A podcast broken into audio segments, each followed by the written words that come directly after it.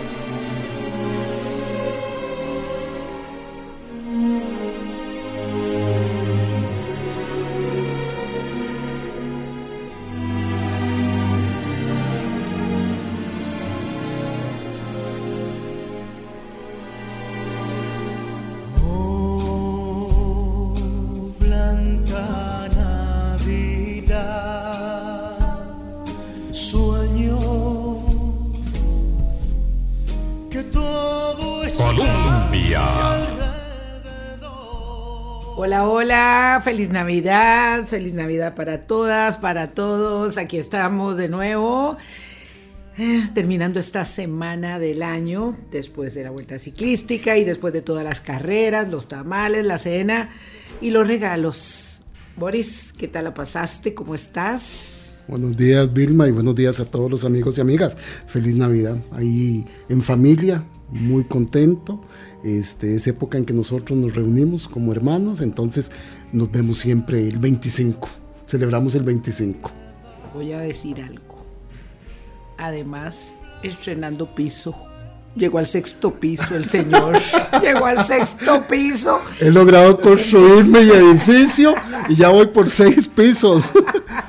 Así dicho. Y además, exagerado porque cree que es mucho. No, hombre, falta un montón. Falta un montón. Bueno, ya lo, sa- lo había dicho el último día que tuvimos programas, pero es que Boris cumplió el 16 de diciembre. Ya iba en recta total de festividades eh, navideñas y del natalicio propio.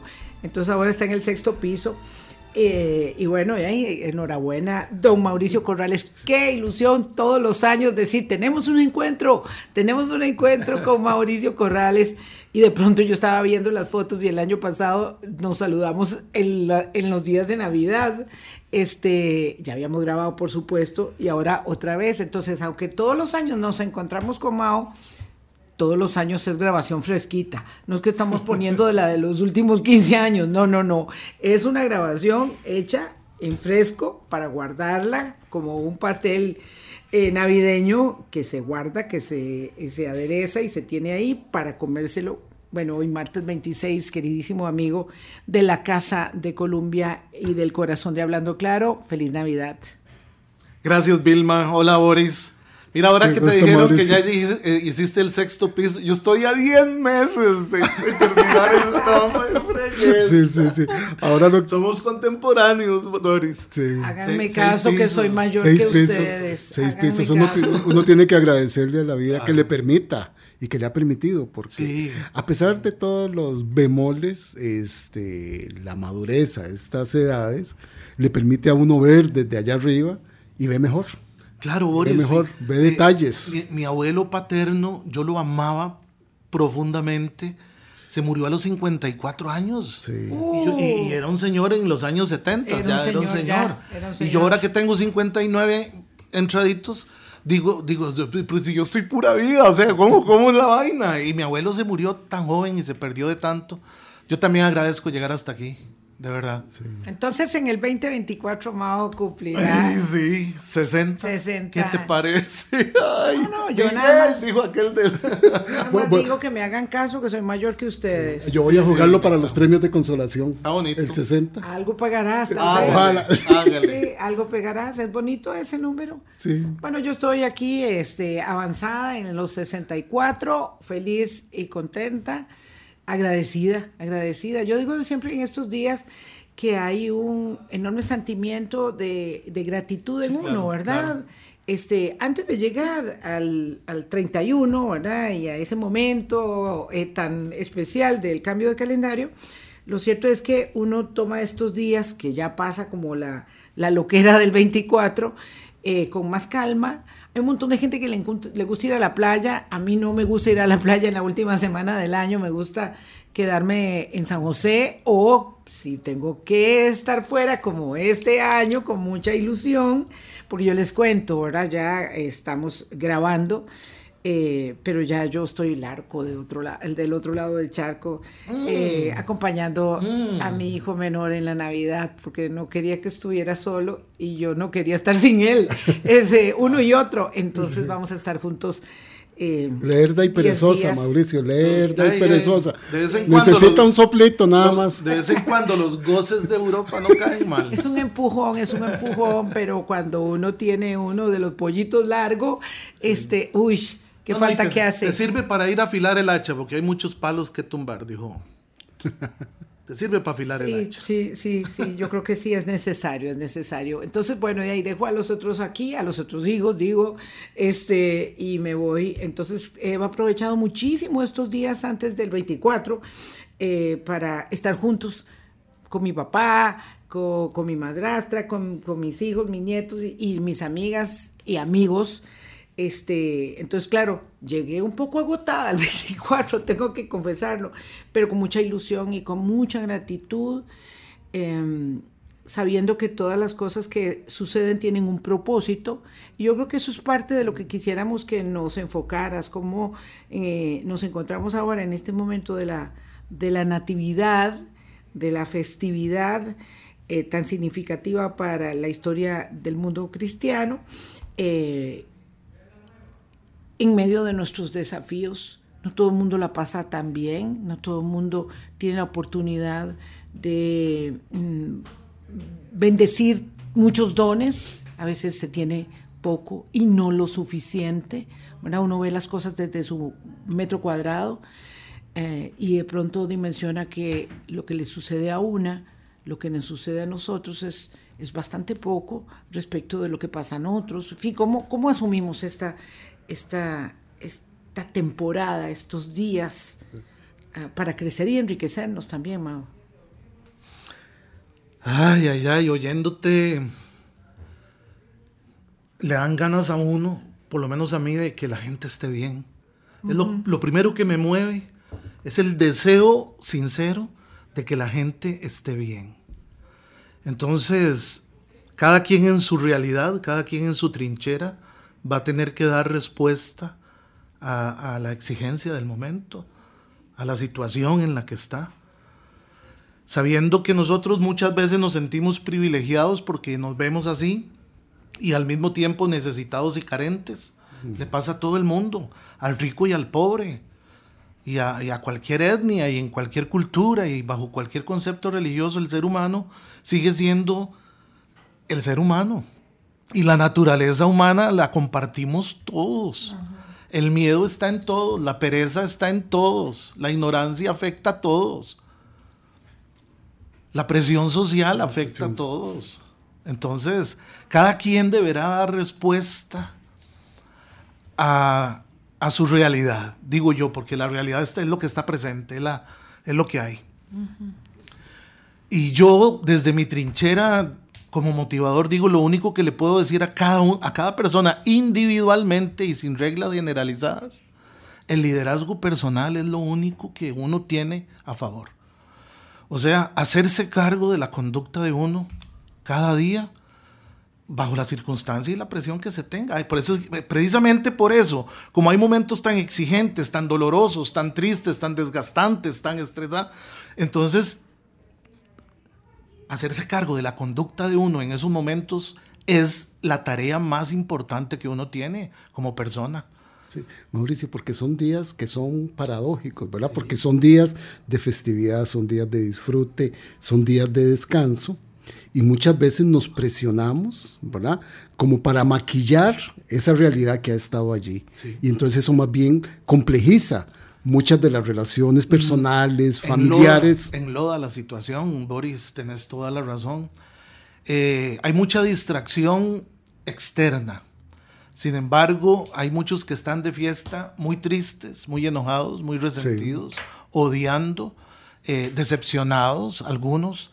Entonces, eh, muchos, generalmente, esa Navidad sin ti de la que hablan, ¿verdad? De, de mucha gente que está haciendo muy mala gestión emocional. Y es porque no sabemos hacerlo, porque no nos enseñan. Eso deberían de enseñárselo a uno, no sé a dónde, yo digo que en la casa, pero los papás tampoco saben hacer buena gestión emocional, esto es una cadena. Es una cadena de pensamientos colectivos heredados por generaciones que afecta, porque eh, la gente aprende a sentirse mal, pero no aprenden a sentirse bien, porque nadie enseña eso. Sentirse muy mal es fácil. Nada más se deja uno llevar. y la presión social lleva. Oh, y arrastra. ¿ah? Y arrastra que quiera. si al descachimbamiento, como dicen en Nicaragua, si al descachimbamiento que tengo le pongo una canción de, de esas rajavenas, porque si el problema es emocional. claro. O si el problema es de que no veo mis hijos y entonces pongo, ven a mi casa, es de ella y entonces, o sea, todo coadyuva. Pero, pero hablemos de. yo, yo, yo, nada más quería mm, traer este hilito que dejaste planteado eh, antes de, avanzar, es que hablaste de, esto del liderazgo personal. Y de la gestión de Y la verdad es que me llegó, me llegó muy hondo. Hacerse cargo de la conducta de uno es la tarea más importante. Yo creo que me ha tocado este año por una circunstancia que no... Em, digo, muchas de las cosas que a uno le suceden, uno no, no, las tenía ahí en el inventario de lo, que, de lo que tiene que hacer o de lo que va a venir.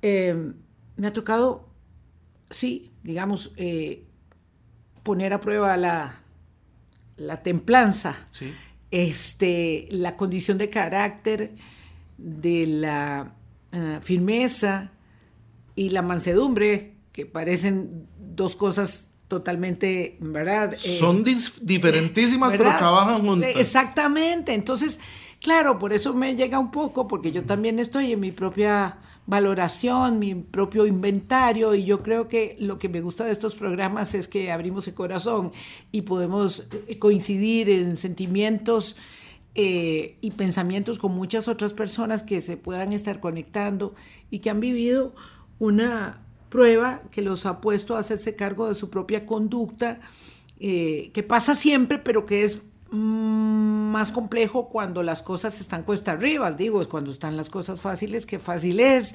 hacernos cargo de ¿A las vos, ¿A vos no te gustaría saber quién es Vilma Ibarra de verdad a los 64 años? ¿No te gustaría descubrir eso?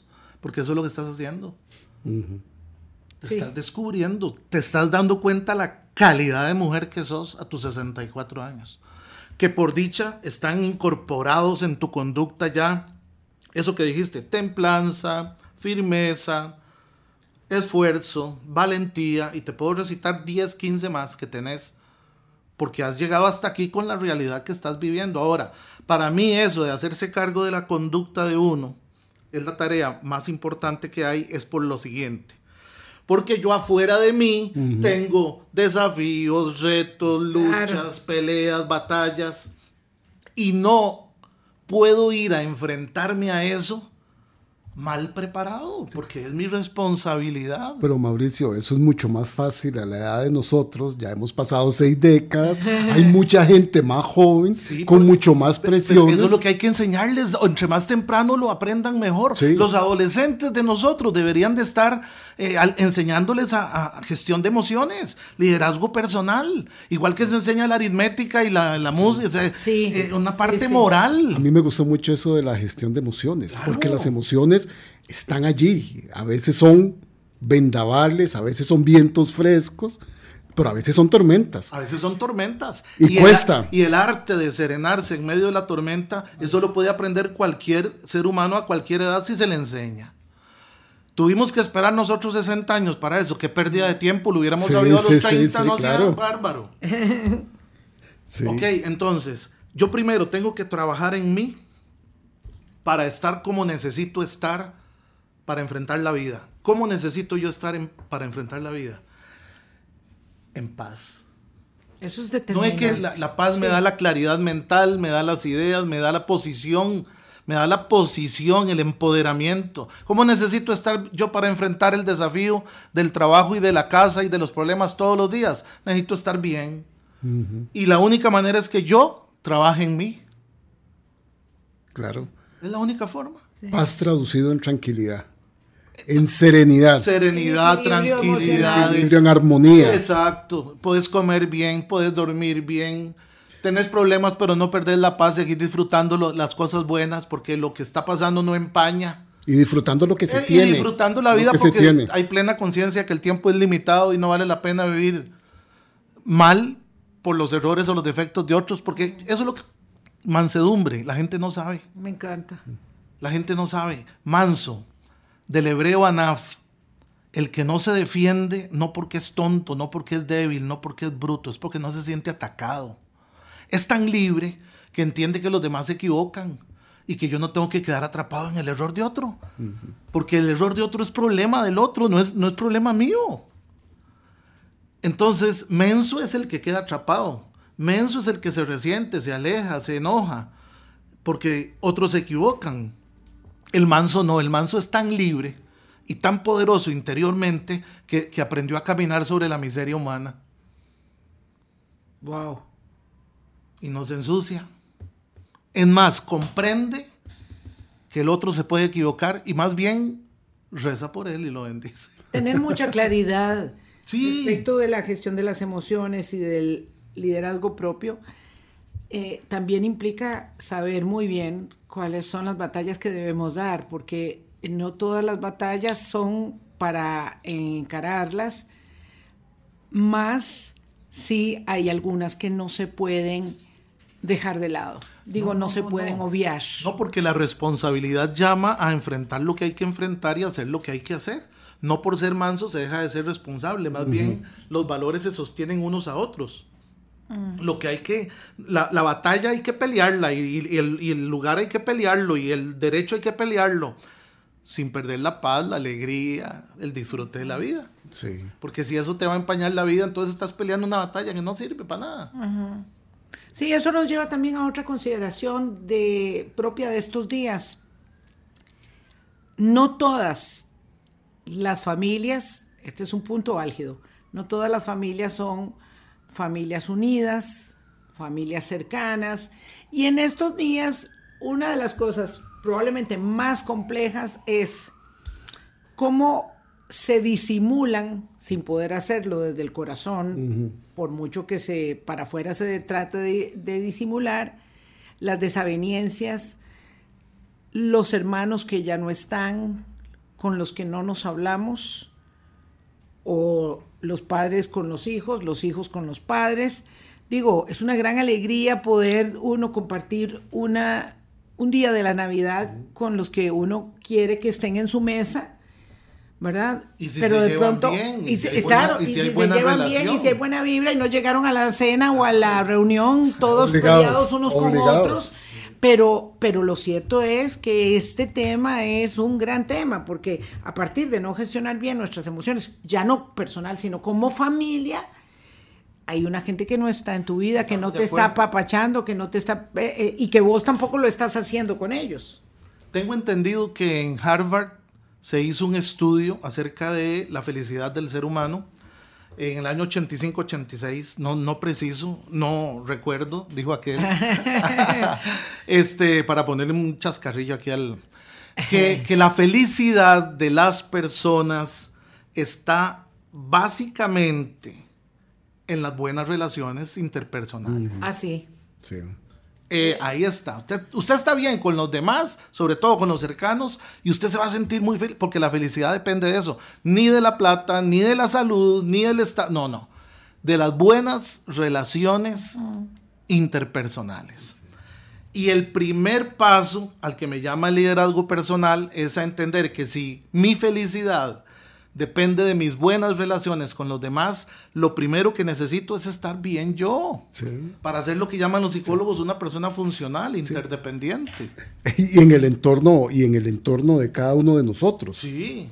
Y tan libre como para que los defectos, los errores y los pecados de otros no afecten mi vida y no me controlen. Sí, Y es que esta es una época que nos pone como en un espejo. Sí. ¿verdad? Nos pone como en un espejo de la realidad, Mauricio, que podemos conversar después de, de esta primera pausa, Claro. ¿verdad? Y que nos pone frente a lo bueno y lo no tan bueno que somos como personas, que somos como miembros de una familia, de una comunidad. ¿verdad? Y entonces es una época que aflora, afloran muchas cosas. Vamos a una pausa y regresamos. Hoy es martes 26. Conversamos con Mauricio Corrales. Hablando claro, con Vilma Ibarra en Colombia. Colombia. Con un país en sintonía. Hoy conversamos con Mauricio Corrales y vamos a seguir en el hilo de la conversación para no perder eh, la coherencia eh, de, esta, de esta espontánea reflexión navideña. Eh, hablabas de las buenas relaciones interpersonales, ¿verdad? Del peso incuestionable que eso tiene. Porque uno a enfrentar muchas vicisitudes y las enfrentará, sí o sí, en algún momento ahí aparece el quebranto de la salud, en algún momento está la presión de la situación económica propia o de algún miembro muy cercano. Hay cosas que van a pasar que son ah, problemas, vicisitudes. Pero si uno está amarrado al pegamento de la solidaridad, del afecto, del acompañamiento, del abrazo, del espaldarazo, eso, este, eso hace la diferencia. No va a resolver el problema per se, pero te va a ayudar en la entereza de poder sobrellevar Claro, la situación. alimenta el espíritu, el alma. O sea, el amor, el amor es una fuente de energía, una fuente de poder, es una virtud. Y el amor se comunica a través de valores. Entonces, cuando hay solidaridad, cuando hay bondad, cuando hay amabilidad, cuando hay buen trato, afabilidad, todo lo que mejora, porque todas esas cosas son las que mejoran las relaciones humanas. Entonces, cuando eso está presente, Vilmita, eh, es muy fácil vincularse. Ahora, ¿cuál es la presión social de la Navidad? Eh, que es positiva. La invitación a pensar en los seres queridos. Aquí todo el mundo está conectado pensando en los seres queridos. El problema es los que están pensando en los seres queridos y no los quieren o no son queridos por ellos. Los que tienen es- ese vínculo roto, esos son, los, esos son los que la van a pasar muy mal, siempre la pasan mal. Y en esta gestión de las emociones, cuando hay una situación como esta, don Mauricio, ¿qué es lo correcto de hacer? ¿Tratar de que aquello funcione o tratar más bien de desapegarse de aquello para que no siga generando conflicto? Por eso, por eso el liderazgo personal es importante, el trabajo en uno, la gestión emocional. Si yo me voy a alejar de una persona, pero cuando me alejo me llevo la misma huevazón que tenía cuando estaba a la par de esa persona, no pasó nada. Es el trabajo personal en mí, en el manejo de la emoción. Si necesito perdonar, perdono porque perdonar es sacarse el veneno y dejar de pensar en la culebra. Entonces voy a pensar en mí. Siempre pareciera egoísta, pero no es egoísmo, es amor propio, es dignidad, es autovaloración. Aprender a pensar en uno, a trabajar en uno y a no tomar las cosas personal porque eso hace que nos desvinculemos de nuestra responsabilidad. Claro, qué difícil, ¿verdad? Mi primera responsabilidad es conmigo mismo. Es conmigo mismo. Es conmigo mismo. Sí. Este, entonces, ah, qué complejo esto de perdonar, porque estamos en Navidad, pero al mismo tiempo mantener a flote la dignidad y decir, bueno, es que eh, si vos no querés ser mi amigo, Mauricio, Sí. y vos decidís que no querés ser mi amigo, yo no puedo perseguirte para que seas mi amigo y me De des un poquito de cariño, porque al final estoy mendigando ver tu atención, No, tu perdés, cariño. perdés la dignidad y perdés tu posición. Por eso te digo, este... Y genera mayor frustración. Claro, es el Mayores doble, problemas. claro, Entonces claro. ahí yo tengo que decir, ya, no O puedo sea, buscar más amado, ya. Es que perdonar no quiere decir ir a arreglarse con nadie. Perdonar no quiere decir que tengo que ir a enfrentar o hablar con nadie. Perdonar es un acto moral, espiritual, un acto de amor por uno mismo. pero muy racional al mismo tiempo. Claro, tiene que ser racional, pero la gente no lo hace porque no sabe. No saben por qué. Porque cuando quieren, cuando se habla de perdón, la gente herida está pensando en el que los ofendió Y, y- y no debería ser así, deberían de pensar en sí mismos. Si usted piensa en el que le hizo daño, no va a querer perdonar porque usted tiene un resentimiento y tiene un montón. Entonces, dejar de pensar en el que te hizo daño es entender que el perdón es para mí. Perdonar es un suero que yo me voy a poner para que el veneno no me envenene. Ya la culebra va a perder importancia cuando yo tenga paz. Cuando yo me sienta bien, la culebra ni me importa. Sí, claro, un suero. Qué, qué interesante Sí, esa es un- figura es un que has creado. Es un suero Que yo me para uno eso. y para también el entorno de uno. Es que cuando yo me aliviano, Boris, ya mi entorno cambió. Así porque es. cuando yo estoy bien, los demás están salvados. Pero cuando yo estoy mal, los demás están jodidos. Claro, pues yo estoy veo vociferando, estoy estresada, estoy... eh, Gritando, to- agrediendo, ofendiendo, se- manipulando, y ahí no, controlando. no es la persona con la que tengo el diferendo. Ya todo el mundo está afectado. Sí. Ya hice un espolvorín ahí y, y- y le hago la vida miserable a todos los, los que están alrededor. De modo que volvemos al tema de la gestión De de, emociones y el liderazgo personal. ¿Cuán importante es que yo esté bien para que los que están a mi alrededor, porque les No tocó, les no tocó sí o sí, no y para que vivan bien también, porque si yo estoy mal, también la pasan mal. Sí, claro. Cuando yo estoy bien, no resuelvo los problemas que tienen los demás. Cada quien con sus cuitas, decía mi abuela. ¿Verdad? pero tus cuitas no me afectan, no me embarran. Y yo, a pesar de tus cuitas y de tu problema, puedo seguir amándote, respetándote, valorándote, tratándote bien, porque que vos estés mal no quiere decir que yo tengo que tratarte mal. Aquí lo importante, la responsabilidad es estar bien uno. ¿Por qué saluda uno? ¿Por, por qué la cortesía cuando está incorporada en una? ¿Por qué saluda uno? Los que son corteses de verdad, los que son amables de verdad, ¿por qué saludan cuando entran? Por la educación de ellos, lo hacen por ellos. De rebote los demás se ven beneficiados. No le devuelven el saludo, ni se inmuta, no importa, porque no saludé para que me saludaran. Saludé porque soy educado, porque soy cortés, porque me encanta, me siento bien conmigo mismo de ser así. Pero estás diciendo algo que- complicado. Es que yo también espero cierta reciprocidad. Yo entro por acá y saludo a Eric y Por Eric vuelve a ver. Es como si yo fuera una pared Pero eso- y yo digo a la puchica. Pero es que tenés, "Qué tenés, qué una, regla, groserillo". tenés Yo- una regla que no se puede cumplir y por eso sufrís. Si vos saludás, los demás te tienen que saludar y esa regla no se puede cumplir. Que vos seas educada y que los demás... No, no, o sea, que los chiquillos no me mientan nunca, regla que no se puede cumplir. Que vos nunca me falles, regla que no se puede cumplir porque el día Eso que se traslada Sí, todo. es que se esperamos traslada mucho. todo. Yo creo que ese, es el- es un gran es- problema. eso es. Esperamos mucho de los Cuando uno demás. deja de esperar y da porque sí, da porque, porque es lo natural, porque es lo hermoso del ser humano que es capaz de dar sin esperar nada a cambio. Lo hago por mí, yo le doy campo a la gente en la calle, la cortesía en, la manejada. No me dan gracias, no me importa. O me enojo porque no me dio las gracias. Ay, pedazo infeliz, mejor no te hubiera dado las gracias. Mejor no te hubiera dado el campo. campo. Sí, Eh, entonces, ¿para qué te di campo si no uno puedes lo- agradecérmelo? eh, Uno lo hace porque es el aporte de uno a la vida de uno. Ah, wow. todo lo que es, todo lo que vos sembrás viene de vuelta. Es ley de causa y efecto. La gente no, no vive bajo principios. Hay un principio que rige en esta vida. Que todo lo que aportes positivo en la vida viene de vuelta. Y a nadie, o sea, no tiene que importarle a nadie porque no tiene nada que ver con nadie. En el budismo eso lo conocemos como las prácticas del desapego. Exact- exactamente.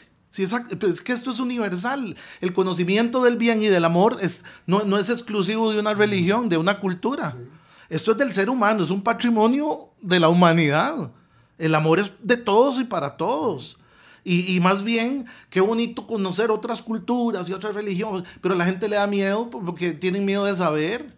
Y como decía Mafalda, el que no le está condenado, aquí no va, el que no le está condenado a creer lo que otros le dicen. Pero en esto de liderazgo personal, por eso es importantísimo, porque yo haciendo buena gestión de emociones, puedo aprender a vivir en un mundo de imperfección, Sí. en un mundo de dolor, en un mundo de tristeza, de injusticia. Y no martirizándose. Y no, y no, no pierdo, martirizándose. y no pierdo el disfrute. Sí, exactamente. es el pecado más grande, tener una vida y no disfrutarla. Sí, porque solo una se tiene. Sí, solo una vida se y muy tiene. corta, porque 60 no son nada, mi querido amigo. demasiado corta, Sí. demasiado corta. Y, y por eso, no disfrutar de la vida, no disfrutar de los momentos, después ya eso no se recupera. Sí, Ya por- eso no se recupera. Por eso el trabajo en uno es importante. ¿Sabe que es muy, muy importante, Boris, ahora que estamos vos y yo en esta disertación?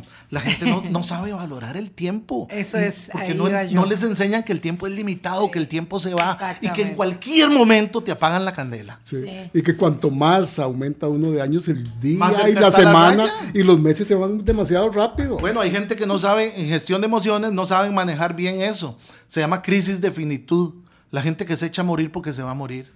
Entonces ya perdieron el tiempo más importante. están que es el esperando eso. ¿Cuál es el tiempo más importante de uno? El último. Este, Este. hoy, Eso. Ah, Esto del tiempo también me, me cala mucho. Hace unos días, ahora mismo en Navidad, se casaron unos amigos, los, los, el hijo, la hija y el hijo de una, de una amiga muy querida, muy entrañable. Y yo les decía a, a ellos eh, que, que habían dos cosas que eran determinantes. Bueno, les regalé un reloj, eh, un relojito para la mesa y, y les dije, hay dos cosas que son determinantes, obviamente. Es que la salud y el tiempo. Claro. La salud y el tiempo. Y acaban de pasar por una prueba fuerte de salud, ¿verdad? Porque él se enfermó, eh, fue sometido a una intervención de emergencia. Y bueno, se pudo hacer la boda por dicha y bien, y bien. Y yo les decía, entonces ya están pasando la prueba de la salud que los ha hecho crecer muchísimo y todos los afectos acompañándolos.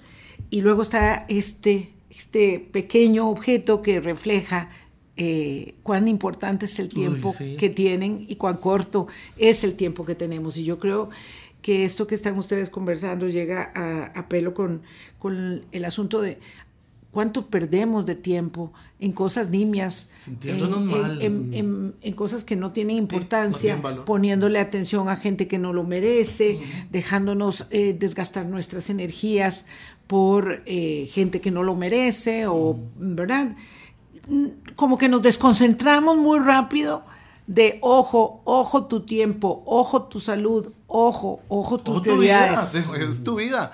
Y, y cuando vos decís eso, Vilma, de, de que estamos perdiendo la vida por gente que no lo merece, eso no es problema de ellos, es nuestro. nuestro es problema. nuestro. El Eso problema es de por- uno. De ahí el liderazgo personal. Ve, ve por qué yo quería hablar de este tema, porque la tarea más importante antes de salir a vivir la vida es haber trabajado uno, estar trabajando en uno cada día, hacerse cargo de la conducta de uno cada día. Por un día que te descuides puede venir la catástrofe. El día que el día que decidiste adelantar en curva y descuidaste tu conducta en ese, en ese detalle, o el día que decidiste, no sé, de- hay gente que está en la cárcel porque se descuidó un día y otros porque se descuidaron muchos días. ¿Ves? Por eso yo me tengo que hacer cargo de mi conducta hoy. Para que hoy sea el día en que yo. Porque eh, eh, ley de causa y efecto. Yo estoy bien, respondo bien, trabajo bien, me relaciono bien, hablo bien. Y hacerse cargo de las responsabilidades de sus actos. Claro. Y no transferírselos a otros. Claro, exacto, de- de- de- de- decía Cantinflas Boris, nos portamos como somos o como caballeros. es, es decidir portarse mejor cada día. Y para eso ocupamos herramientas, los valores. Hoy voy a ser amable, hoy voy a ser paciente. Claro, y una gran constancia, porque, porque la tarea es todos claro, los mi días. amor, y es, ahí es donde está el problema del ser humano. Como la tarea es todos los días, es un deber y a la gente le da pereza el deber. Entonces tenemos que luchar contra ese enemigo, que es una inercia poderosísima que no nos damos cuenta. Porque para decir hoy voy a ser amable, hoy voy a ser respetuoso, hay que estar presente. Y la gente vive en piloto automático. Estar presente requiere un esfuerzo diario. Sí, cuesta, cuesta, ¿verdad? Estar presente cuesta. Em, y, y ejercitar esos valores de manera permanente, bueno, no, no significa que uno no vaya a, a errar, pero de pronto tiene que estar muy consciente, metí la pata hoy, mañana no puedo volver a meter la pata. Sí, ya, no se vale todo el tiempo meter la pata, ¿verdad? Eh, eh, eh, meter el pie en el mismo lugar y volvérselo a torcer y no, no. Por- Es, es que es- eh, trabajar en uno y, y tratar de ser mejor no lo, no, lo, no lo hace uno exento del error, ni de la equivocación, ni del mal momento, ni de la mala decisión. Es solamente para tratar de, porque esa es la idea. El verbo es tratar. Sí. Y Pero como- a conciencia. Ah, sí. Tampoco es que se trata de que, ay, no, es que fíjate que se me olvidó que hoy tenía Ah, que ser bueno, amable con por vos. Entonces, eso- no. Por eso la no excelencia, por eso la excelencia es el valor que nos recuerda que, ¿qué es excelencia? hacer el mejor esfuerzo cada día. Claro, y reconocer nuestras propias Claro. falencias Y a veces es buenísimo equivocarse. Sí, y cometer aprender- errores. Para aprender a pedir perdón, para aprender a aceptar las cosas, para conocernos, para sensibilizarnos, para empatizar. Porque, eh, eh, o sea, no es una vida para no cometer errores, al contrario, es para manejar bien los errores. Sí. Para poder. mm, claro, es que ahí entra en juego la humildad. Y eso sí es ah, difícil. pero se requiere. Sí es difícil porque, claro, yo tengo que ir a decirle a Boris que la empasté con él y, ahí me tengo que. Me tengo que despojar. Toda la gente educada. Me tengo que despojar de una la- cosa que dice, puchica, me da vergüenza, no sé cómo decírselo. Mejor no le digo nada porque él sabe de todas maneras, como me conoce, que ya yo metí la pata. Y él, como es buena nota, me va a perdonar, pero yo no lo digo. No lo externo. Y yo tengo que decirle, tengo que ser capaz de decirle, mira, Jay, la verdad es que yo equivoqué. Lo hice Tú- mal. Mira, mal momento, este, se me fue el apellido arriba, eh, ignorancia mía, lo que sea, y reconocerlo. Eh, sana, sana el vínculo y lo promociona uno interiormente. El acto de ser humilde, de pedir perdón o de perdonar lo más rápido posible. Las dos cosas. Eh, Perdonar y pedir perdón lo más antes posible. Eso es un acto que engrandece el alma. Lo más rápido que se pueda, se saca uno la espinilla Ah, ya hay- y ya no le duele. Ay, hay gente que pasa tres años con la espinilla. No, y 20 años. Y quejándose. Y toda la vida. por eso te digo. Mala gestión de emociones, cero liderazgo personal. Yo primero tengo que trabajar en mí. Estamos viviendo tiempos de mucha narrativa de odio, de muchos mensajes que nos, que nos Dividen. desprenden, que nos dividen, que nos llevan incluso a los planos más feos que todos como personas tenemos. Sí.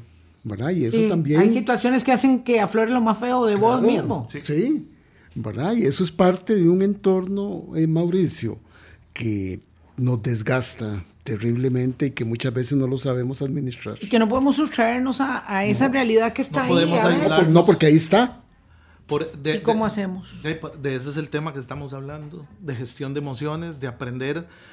Eh, porque, por ejemplo, el dominio de la emoción es un arte.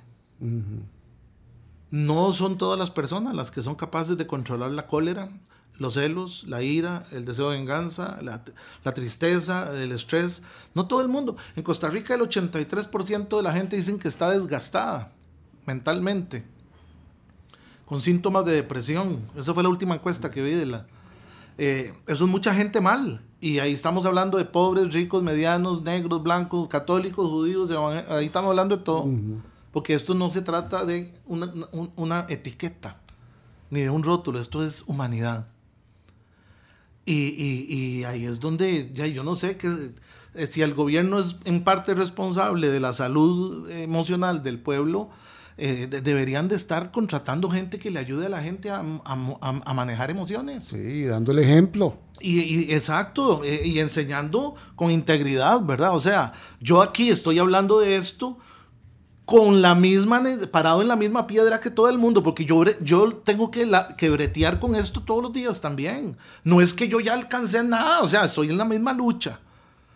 Estoy en la misma piedra, en la misma situación que estás vos, Boris, que está Eric, que está vos, Vilma, y así está el abuelo nosotros, y el tata, y la mamá, y el vecino, y el de la pul. Todo el mundo está en la lucha tenaz de sacar adelante su vida. Que es la responsabilidad de cada quien. Uno tiene que hacerse cargo de uno. Sí, sí, sí, sí. Sí. Uno tiene que hacerse cargo de Uno uno. tiene que hacerse cargo de uno. Es que si no te convertís en un lastre para todos los demás. Sí, eh, un lastre y, y en un parásito emocional. Exacto. Es una cosa te- pavorosa. Dependencia se llama eso. Sí, e- eso, eso es bonito mm, elaborarlo cuando uno va cobrando cada vez más conciencia, ¿verdad? De que eh, de esa gestión depende la, una parte significativa de la salud de las personas que yo amo. Claro. Por eso tengo esa obligación tan grande. Vamos a una pausa y le preguntamos a Mauricio cuáles son los regalos que yo debería estar atesorando en este momento. Digamos que ya tengo la camisa nueva, los zapatos nuevos, este, ya no sé, el, eh, el pollo el pavo o lo- el cerdito, ¿verdad? Lo que, lo que hace parte también de, la, de, la, de, de- de- de los presentes eh, de estos días. Pero ¿cuáles son esos regalos que yo debería decir? Pues estos regalos me hacen falta. A mí esto realmente me, bueno. me resulta imprescindible en la Navidad. Ya venimos. Hablando claro con Vilma Colombia. Con un país en sintonía. Le voy a mandar un abrazo cariñosísimo a Carlitos Guzmán, porque cuando escucho este, nuestras cortinas, nuestras presentaciones y despedidas, pues evidentemente recuerdo a Carlos y al equipo que, que me regaló esta, esta presentación, que la trajimos a valor presente de nuevo ahora, porque la habíamos eh, suspendido un tiempo y había que traerla de nuevo. Mauricio Corrales, ya nos quedan pocos siete minutitos, algo así. ¿Cuáles son los regalos que yo debería, en la lista? De pronto puse, eh, ya te dije, zapatos, comiditas, vestido, ropa nueva. ¿Y cuáles son los regalos? Que yo sí debería decir, estos me faltan todavía. Los mejores regalos son los que no se envuelven en papel y no se pueden comprar en ningún lado, pero sí se pueden adquirir. Eh, yo siempre hago una pregunta porque las preguntas ayudan mucho. A la- si vos la contestas de, con honestidad, es una, un- en una, en una in- in- introspección real, consciente, honesta con uno mismo. Yo siempre digo, ¿qué cosa no tengo que si la tuviera mejoro? ¿O qué cosa no estoy haciendo que si la hago mejoro? Hay gente que no sabe, por ejemplo, que un regalo muy grande que se puede hacer a sí mismo es aprender un idioma. Mira, eso le puede cambiar la vida, la oportunidad, la- el trabajo. Y ese es un regalo que se puede hacer uno mismo. Tengo que levantar la mano ya, de inmediato. Ah, Sí, claro. ya, ya, ya me diste. ¿Qué cosa no estoy haciendo que si la hago mejor y es un regalazo para mí? ¿Qué tal ejercicio? ¿Qué Ah, no, no, ahora vas a hacer todas las preguntas donde Ah. tengo que alzar la mano. Ya, y por eso. Ay, ¿Y qué cosa no estoy haciendo que si la hago mejoro muchísimo en mi salud física, emocional y de todo?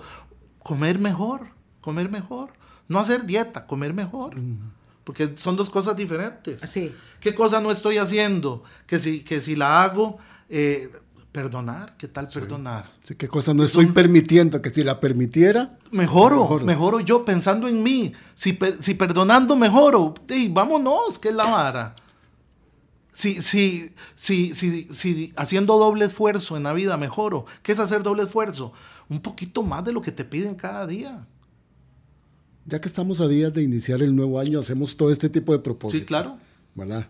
Algunos los cumplimos, otros no. Nosotros no, la mayoría no. La mayoría no. Pe- Pero eso no nos debe frustrar, No. porque nos puede distraer también de, del ejercicio de cada uno de nosotros, que es vivir. El no cumplir durante varios años los propósitos que nos ponemos en el plazo indicado y en el tiempo indicado nos va a desenmascarar para que uno pueda decir, pucha, yo no soy constante. Sí. y entender que ese es un regalo que necesito darme a mí, volverme constante, empezar el libro y terminarlo, empezar el cuatrimestre y terminarlo, empezar el gimnasio y ir. O sea, eh, son los mejores regalos que podemos darnos a nosotros mismos es cuál valor no estoy practicando, que si lo practico, uff, Mao, oyéndote, la pereza entonces puede ser la consecuencia y no la causa. no, es la de mi- fuente. de- de- pero, pero de mi, de mi, mm, digamos, de, de mi, mm, de mi incapacidad, de, de mi imposibilidad de asumir algo con mucha constancia. Y digo, ay no, la verdad es que mejor no, porque de pronto esto... eh, Acabas de tocar un punto álgido. Mira, la pereza y el miedo trabajan juntos. Son dos virus bioculturales Mm. la instalados. en inseguridad terrible que Y- tenemos en nosotros Y, ento- ¿Y mismos. cómo te das cuenta? ¿Cómo te das cuenta que estás bajo la presión del miedo, de la pereza, de todas esas inseguridades? te- Cuando encontrás una excusa para no hacer. Siempre va a haber una excusa. La psicología humana se esconde detrás de eso. Pero no confundir la pereza No, porque- el descanso necesario. Ah, un no, día no, de estos no. llegué, un día de estos llegué del programa. Ah, pero eso es el ocio. Ese es el Ah, sí, ocio, rico. llegué, Sí. llegué y me puse a escuchar las noticias en el sillón y me quedé profundamente dormido. Qué rico. Pero viera cómo le profundamente cuesta a dormido quedarse a profundamente las dormido, doce y media de la tarde. Qué rico. Y me levanté tan reconfortado, no sentí este eh, no rechazo, no sentí Remordimiento. remordimiento, remordimiento ¿y como en otro, en otros Scrupulum. momentos no he sentido. Sí. Yo decía, qué rico. Uno tiene que, por eso le digo, hay que gestionarse uno, hay que trabajar en uno, porque nos estamos culpando de cosas que no somos culpables, nos acusamos de cosas que no hay Sí. que acusarse, nos Y a veces no- flagelamos. nos lapidamos mucho. nos limitamos. Y, y- y sobre todo sacamos bandera de pobrecito, eh, bandera de víctima. Ay, no, qué tonto Y- yo. y estamos- Eso es tan horrible. Esas verbalizaciones totalizadoras, qué, qué babosa yo, qué tonto yo, qué inútil, qué esto, yo sí soy bruto, Estúpido. yo sí soy idiota. Todo eso porque es la expresión de, de- de la de, de- la incapacidad de respuesta. No es que las cosas exceden nuestra capacidad de respuesta, es que estamos incapacitados por falta de conocimiento. Por falta de Sí. conocimiento. Sí, muchas de las decisiones que adoptamos y a veces no hacer, evidentemente es el, el producto de una decisión, son ah, originadas en profundos miedos e inseguridades que todos tenemos. Todos, Digo, ¿no? es que yo, porque hablo aquí en un micrófono, no tengo un montón de inseguridades. Tengo muchas inseguridades, ¿verdad? Que se van a reflejar en otros ámbitos, pero implica tomar conciencia de eso y decir, bueno, eh, ¿por qué he pensado la vida entera que soy incapaz de mejorar? Obli- o obligándose a hacer cosas que uno no quiere. Imagínate lo que, lo que limita eso. Sí. Que son límites de limitación, porque los límites son para ordenar, no para limitar. Sí. Pero ese tipo de límites sí limitan. ¿Cuánto tiempo perdido? Esa es la respuesta a la vaina. ¿Cuánto tiempo perdido? Pensando que no soy capaz. Y el tiempo perdido, ¿qué dicen los abuelos? Hasta los ángeles Ay, lloran. entonces dice uno, 20 años desperdicié de mi vida viviendo agüevado porque otro se equivocó.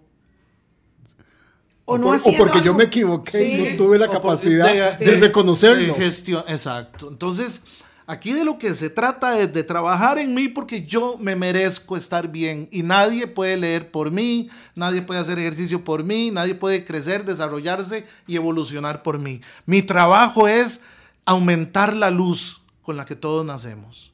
A algunos se les apaga, a otros son intermitentes las luces, pero yo lo que tengo es la obligación de brillar.